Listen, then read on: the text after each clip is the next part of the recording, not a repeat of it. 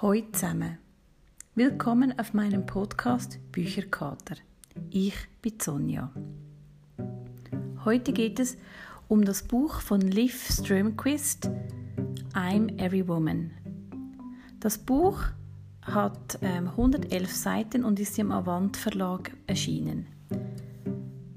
Die Autorin Liv Strömquist ist, wie man schon sagt, Schwedin oder wie man es hört. Sie ist 1978 in Lund geboren und ist eine sehr einflussreiche feministische Comiczeichnerin. Sie hat Politikwissenschaft studiert. Und ich muss wirklich sagen, bevor ich das Buch dann bestellt habe, ich habe nicht gewusst, dass sie Comiczeichnerin ist, sonst wäre ich nicht so überrascht gewesen, als ich das Buch geöffnet habe. Ich habe das gesehen ähm, in, in einem Buchladen, also in einer Werbung und dann habe ich es bestellt, weil, ja, weil, weil es mich so gepackt hat, also einfach so, wie es beschrieben worden ist, so ein bisschen feministische Themen, witzig verpackt und habe ich gedacht, ah doch, das interessiert mich. Aber war dann im ersten Moment wirklich ähm, enttäuscht, als ich gesehen habe, dass die alles ein Komik, weil ich normalerweise gerne lese oder nicht normalerweise gerne lese und zwar Buchstaben und nicht so die Komik-Person bin.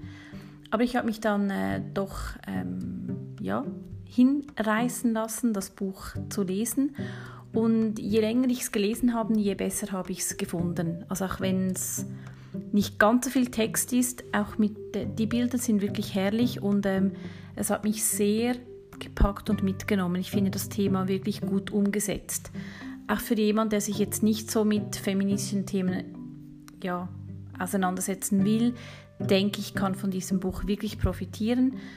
Ähm, es, es sind ernste Themen, aber es gibt einem ja viele, viele, viele Gründe zum Schmunzeln oder sogar laut herauszulachen. Es wird im Buch zum Beispiel ähm, Jacksons Pollocks Frau ähm, beschrieben oder ein Comic über sie. Pablo Picasso kommt vor oder auch Elvis Presley mit Priscilla, einfach damit ihr das euch ein bisschen vorstellen könnt. Es sind aber auch, äh, oder ist auch eine Rubrik zum Beispiel von Kindern und da sagt die Autorin, ja, die sind rechtskonservativ, also die möchten zum Beispiel die Kernfamilie beibehalten. Also das ist insofern wirklich mit dem Komik, mit dem kurzen Text sehr interessant dargestellt und ähm, ich habe wirklich noch nie über, also mir vorstellen können, dass man über einen Komik so lange nachdenken muss. Aber das ist mit diesem Buch mir, bei mir wirklich passiert. Ich kann euch leider, also ein Komik ist nicht, wie ich das sonst mache, einen Teil des Buches oder wie, wie so die Sprache des Buches ähm, vorlesen, aber ich möchte euch eine Seite kurz beschreiben, die ich finde, so funktioniert das Buch. Also man hat eine Situation oder eine Geschichte, die sie erzählt mit, ja, halt mit den Zeichnungen auch.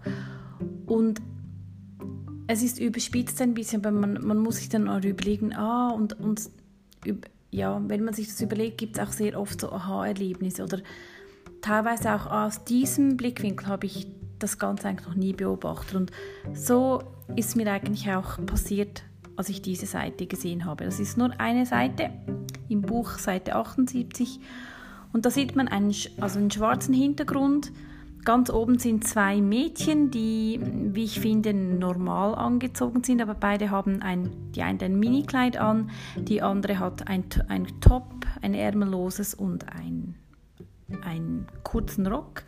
Und unten stehen eine Frau und ein Mann, der, die ein bisschen ja, sehr aufgebrezelt sind und die ein Weinglas in der Hand haben. Und der Mann mit dem Weinglas sagt zur Frau mit dem Weinglas, Schau dir die Mädels da an. Wenn man sich so aufbrezelt und solche winzige Sachen anzieht, dann will man doch belästigt werden.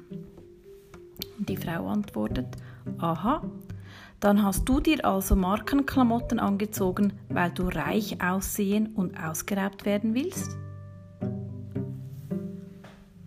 Und ebenso, das ist zum Beispiel eine Aussage, da denkt man, ja, eigentlich stimmt man würde nie einem Mann oder jemand, der der viele Markensachen anhabt, wirklich unterstellen wollen, dass er ja ausgeraubt werden will. Aber Frauen müssen sich immer wieder mal ja, diesem Thema auseinandersetzen, dann, äh, dann schminkt dich halt nicht oder dann zieh halt einen Rollkragenpullover an oder was auch immer.